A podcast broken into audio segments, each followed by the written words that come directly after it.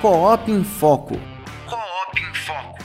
O podcast da Cooperativa Agropecuária Vale do Rio Doce. Olá, eu sou o Daniel Zalkman e esse é o Coop em Foco, o podcast da Cooperativa Agropecuária Vale do Rio Doce.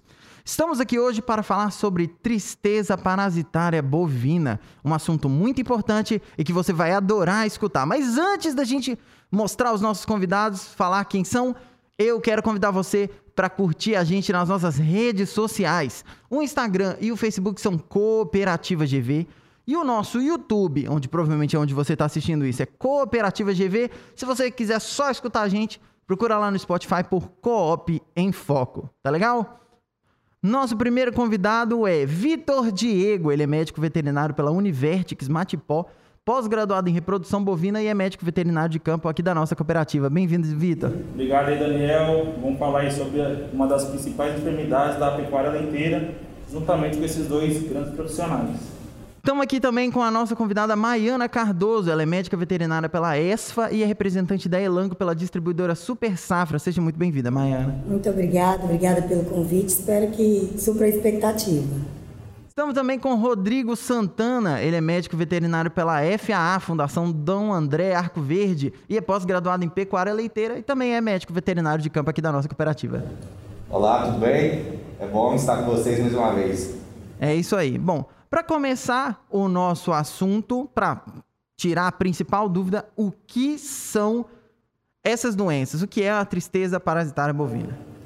A tristeza parasitária bovina nada é do que duas enfermidades é, elas são parasitas do sangue, é a babesiose e a anaplasmose. Essas duas vão estar causando a doença nos animais. Os principais animais acometidos são os animais jovens, é, bovinos e búfalos, no caso. E, mas pode também acometer os animais adultos. Então, nós temos duas doenças, uma que é a, a, a babésia, que é um protozoário, e nós temos a, o anaplasma, que é a bactéria envolvida nessa enfermidade. Sim, e elas são transmitidas para o animal através do quê? Através do carrapato, a babésia e a anaplasma. Já a anaplasma, ela também pode ser transmitida por é, mutuca, por mosca do chifre, agulhas contaminadas por animais que já estão contaminados e vai disseminando e assim por diante. Mas o carrapato é o principal é, transmissor dessa doença. Beleza. Então, para a gente não ter esse carrapato contaminando os nossos animais, quais são os principais cuidados que a gente tem que ter com os nossos bovídeos para evitar essa contaminação? É o controle né, do carrapato em si, tanto no animal quanto na pastagem. Então, nós temos vários produtos hoje aí no mercado para conseguir fazer esse controle. Com carrapaticidas normais. É, pode ser a base de fluozuron, que limpa o ambiente, que é o caso do acataque. No caso do gado de leite, a gente pode usar o Biticol, que é uma deltametrina. É, nós temos também injetáveis que auxiliam no controle do carrapato, que é doramectina, no caso do trucide. Então fica de, de acordo a adaptar o, a categoria que está sendo é, tratada ali. Só fazer uma ressalva aqui sobre o carrapato. Muita gente pergunta, questiona no nosso dia a dia. O ideal é erradicar o carrapato 100%? A resposta óbvia seria sim. Mas nesse caso específico da babese e da anaplasma, a resposta é não. Por quê? Os animais precisam desse contato com o animal para adquirir anticorpos. Porque os bovinos, eles recebem o anticorpo quando nascem através do colostro, ou seja, eles recebem uma imunidade passiva. E essa imunidade geralmente começa a cair em torno dos 80, 90 dias. Então, esse primeiro contato com o carrapato, lembrando que esse contato tem que ser o mínimo possível, porque se for uma alta infestação, o animal vai adquirir a doença, consequentemente os sintomas e assim pode vir até a óbito. Então, essa erradicação do carrapato total, ela não é benéfica para esse assunto. Então a gente tem que manter o controle de carrapatos na fazenda, sempre números baixos por animal.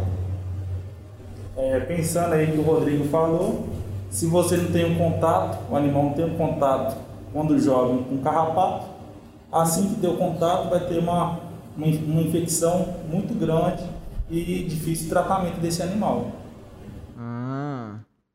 Entendido. Então, bom, pra os cuidados a gente já, já entendeu que com remédio, para erradicar, no caso, boa parte, mas não o todo, do, dos carrapatos. Mas se esse animal se infectou, e nós vamos, né? Obviamente a gente quer prevenir que tenha uma grande quantidade de infecções para não ter uma proliferação muito grande. O que, que a gente pode fazer? Tá. O ideal é a gente identificar o mais rápido possível esse animal. Então, a bezerrada normalmente apresenta o quê? O animal fica com pelo arrepiado, começa a parecer triste, por isso o nome que eles dão é tristezinha. É, ele aparenta febril, fica fraco, em alguns casos que já estão mais graves. Ele vai estar tá cansado, é, às vezes já está anêmico, porque ela é uma parasita do sangue. Então ele quebra as hemácias ali. Então ele vai estar tá anêmico. Aí já vai aparentar mucosa branca. Então, observando isso aí, nos primeiros sintomas a gente já tem que entrar com tratamento. E aí o tratamento que a gente faz é com o é, diacetato de, de minazeno, que é o para babésia, e o, e o refloxacina, que é o Kinectomax, para a gente tratar a bactéria envolvida ali. Lembrando que a gente é, precisa também fazer um tratamento de suporte, não somente para combater o parasita em si.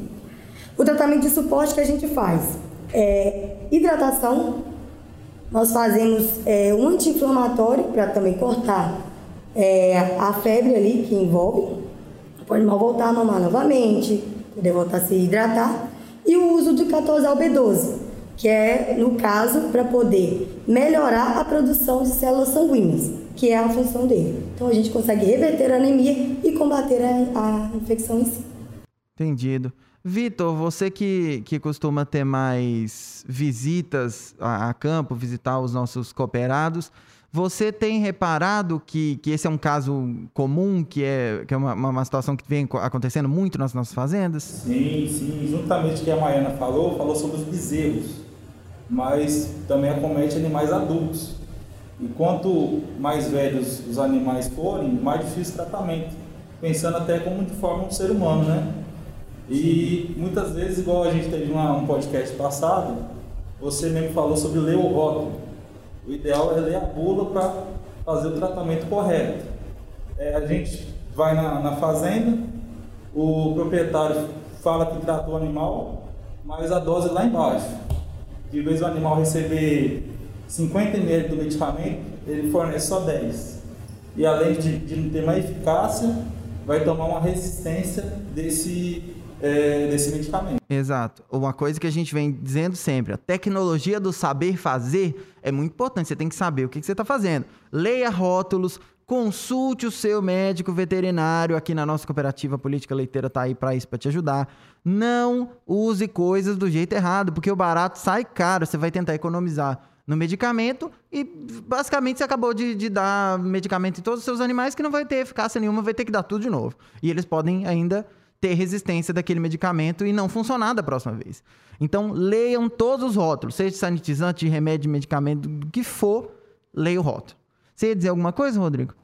Não, é, essa parte de suporte que a Maiana citou é muito importante. Como o Vitor falou, animais adultos também adquirem doença, mas a principal classe acometida são animais com idade inferior a 4 meses. Ou seja, esses animais estão pro, é, assim, a maioria do alimento dele é proveniente do leite.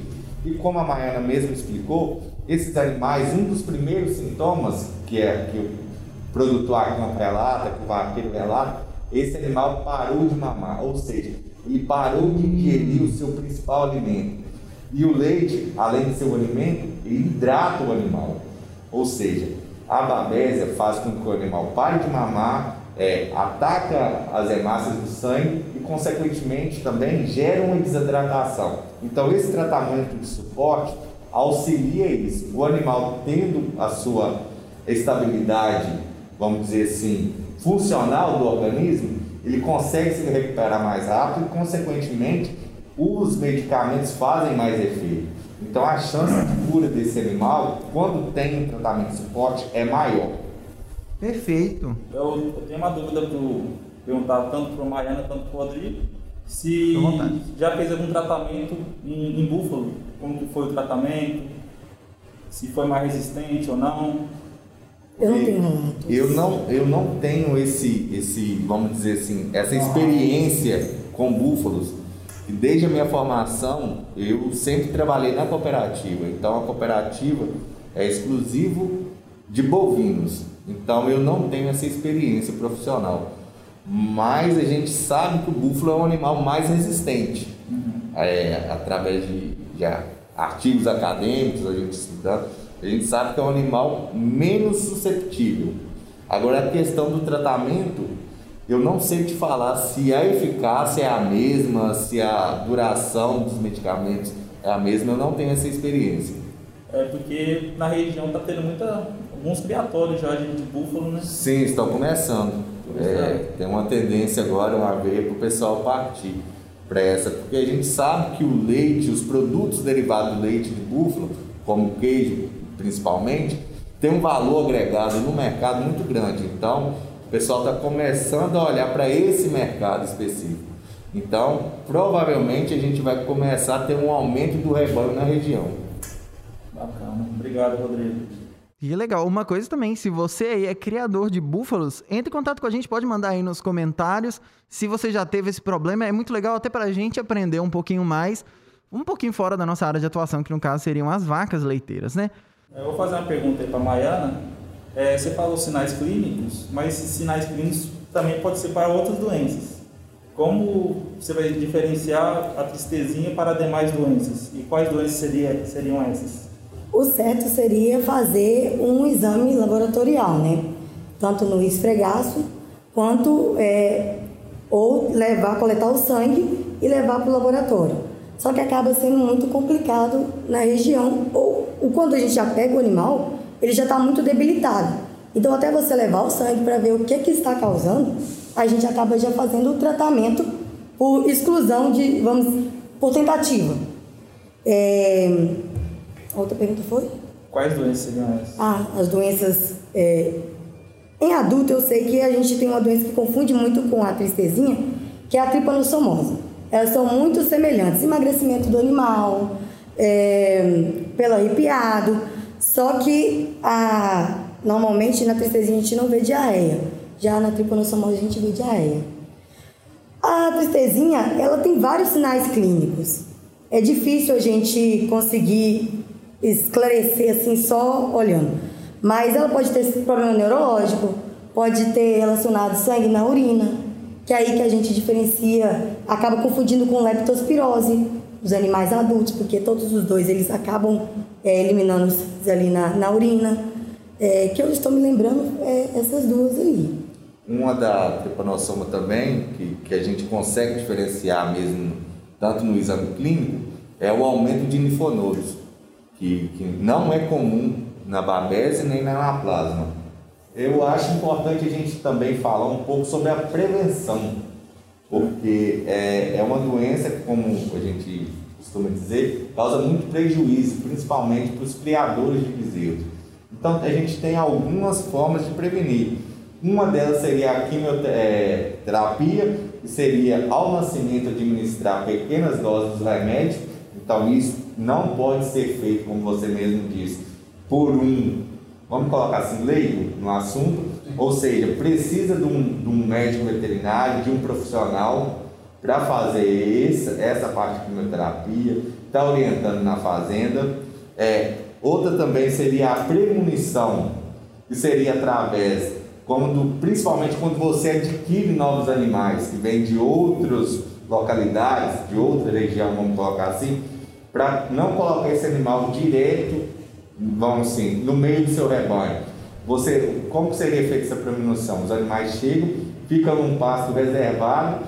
Ali você também aproveita, além de fazer esse primeiro contato com o carrapato, vamos dizer assim, você usa para observar os animais, que às vezes aparecem alguns sintomas de uma ou outra doença, então você pode estar auxiliando isso na, na premonição.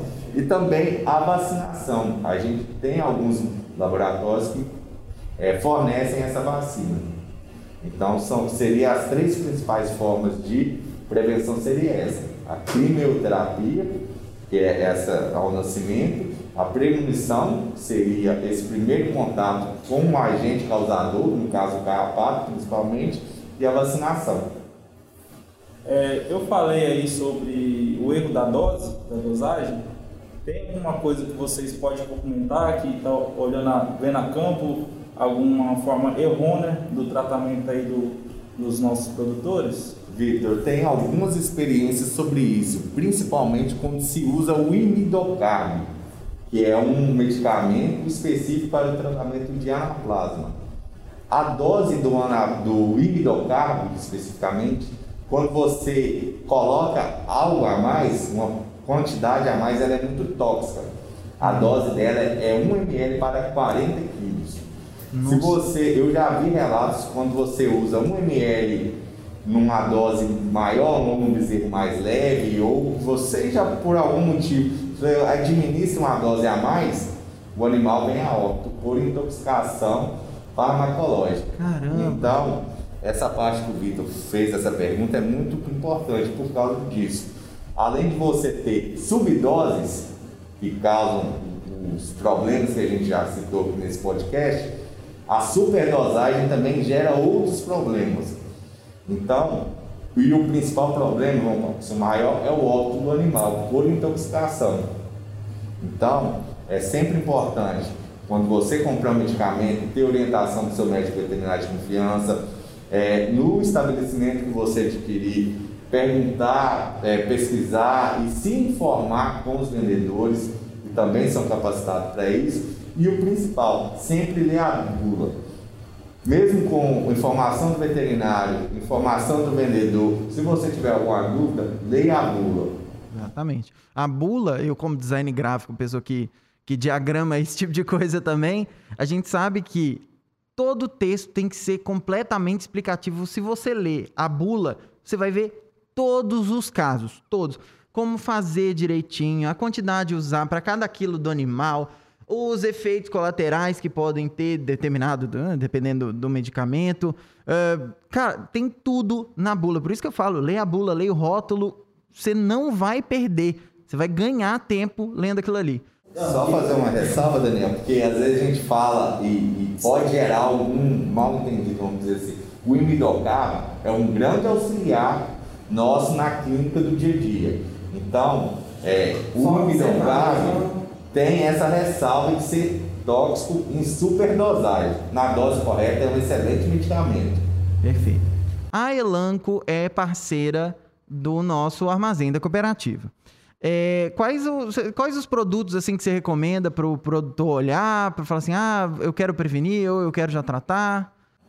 Tá, o tratamento, como eu já tinha citado, tem o Ganazec, que é para babésia, tem o Kinetomax, que vai tratar o anaplasma, nós temos o tratamento de suporte, que é o Glutelac, para hidratação desses animais. Temos o Flunamine, que é um anti-inflamatório. E nós temos o 14-B12.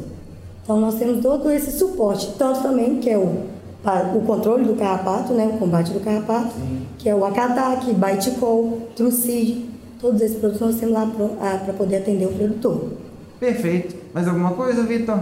Complementando aí o que o Rodrigo falou, mesmo que o medicamento não faz essa parte é, tóxica, é, é bom ler a bula para não ter nem subdosagem nem superdosagem. Se tiver superdosagem, você vai estar desperdiçando aí é, medicamento, vai ter um custo elevado sem necessidade. Outra questão, falando de bula, lembrar sempre de carência no leite. Então a gente não pode deixar isso aí, que vem um grande problema que a gente tem, vai tendo, né? Que a pessoa não lê a bula, faz o medicamento e às vezes tem carência no leite. Então tem que atentar a isso também. Perfeito. E, e Rodrigo e Mariana, é, sei vocês dois têm alguma experiência aí na parte de necrópsia, de algum animal positivo? Observou alguma anormalidade nos órgãos? Como que é? Não. Essa parte a gente é, usa como, vamos colocar assim, pesquisa quando a gente já chega o animal está a óbito. É, os principais relatos na necrópsia são aumento de fígado, icterícia, principalmente de fígado e mucosa. O que seria icterícia? É aquele amarelidão, aquela, vamos colocar, a mucosa fica amarela. A mucosa normalmente tem a, a cor rosada, aquela cor parecendo com sangue. Ou seja, esse amarelidão é sinal de uma alteração. O fígado também sofre alteração, ele fica na cor amarelada. Então, tudo é, sinais de hemoparasitas, no caso que a gente está tratando da babesiose e da anaplasmose. Então, esses achados de necrópsia, mais anamnese, que é quando você chega, conversa com o produtor, conversa com o vaqueiro, ele vai te passando as informações. Mais os sinais clínicos, a gente acaba fechando o diagnóstico. Esse diagnóstico só é fechado 100% quando você tem, que a Maiana falou, os exames laboratoriais. E você tem o resultado, aí você fecha o diagnóstico 100%. A nossa clínica hoje, a gente sabe que, que até o resultado sair, o animal pode vir a óbito. Então a gente faz muito essa parte de suporte primeiro, tratamento e depois que a gente vai ver se realmente é a doença. Então a gente trata o animal, recupera o animal e, e, e, assim a gente acaba meio que negligenciando os exames laboratórios, questão de tempo. E também a logística aqui da nossa região.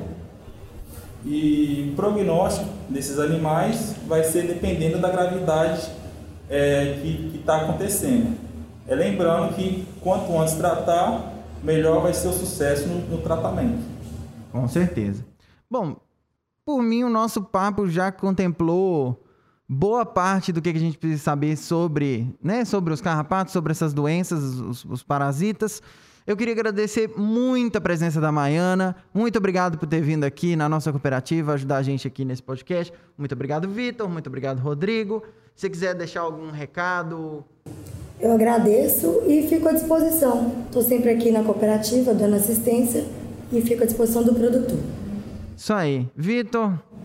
Obrigado aí, Daniel. Tamo junto aí pra próxima. Isso aí. Política Leiteira também tá aí sempre pra gente, né, Rodrigo? Isso aí, a gente está à disposição. É, agradecer o convite, agradecer a oportunidade de estar aqui. A gente espera que tenha atendido a expectativa do telespectador, do ouvinte, de quem o podcast vai estar atingindo e lembrar sempre que a gente, eu e o Vitor, que somos a parte técnica do Departamento de Política Eletrônica, a gente está sempre à disposição para tirar dúvidas, esclarecer eventuais problemas. Então, a gente está à disposição. Qualquer coisa é só procurar a gente na Política Leiteira. É isso aí. Muito obrigado a você que ouviu o nosso podcast dessa semana. Espero que tenha entendido. Se tem alguma dúvida, também pode mandar aqui embaixo nos comentários do YouTube, se você estiver aqui no YouTube. E se tiver no Spotify, também você pode entrar nas nossas redes sociais. O Instagram e o Facebook é Cooperativa GV. E você pode mandar lá uma, uma direct, falar assim: ah, eu ouvi o podcast, queria saber um pouco mais, e a gente encaminha você para nossa política leiteira, tá? E só para reforçar, a gente está falando aqui de produtos. Hoje é terça-feira e até o sábado o armazém da cooperativa está com um grande feirão do armazém. É o maior feirão do leste de Minas de produtos, de, de rações, tem um monte de coisa lá para você com preços extraordinários. Se você quiser, aqui embaixo está o número do nosso Armazap. Chama lá, pergunta sobre algum produto, que muito provavelmente ele vai estar tá de promoção, porque a gente tem mais de 170 produtos com um preço lá no chão. Até sábado, hein? Queria agradecer aos nossos convidados, muito obrigado a você que assistiu e até terça-feira que vem. Coop em Foco o podcast da Cooperativa Agropecuária Vale do Rio Doce.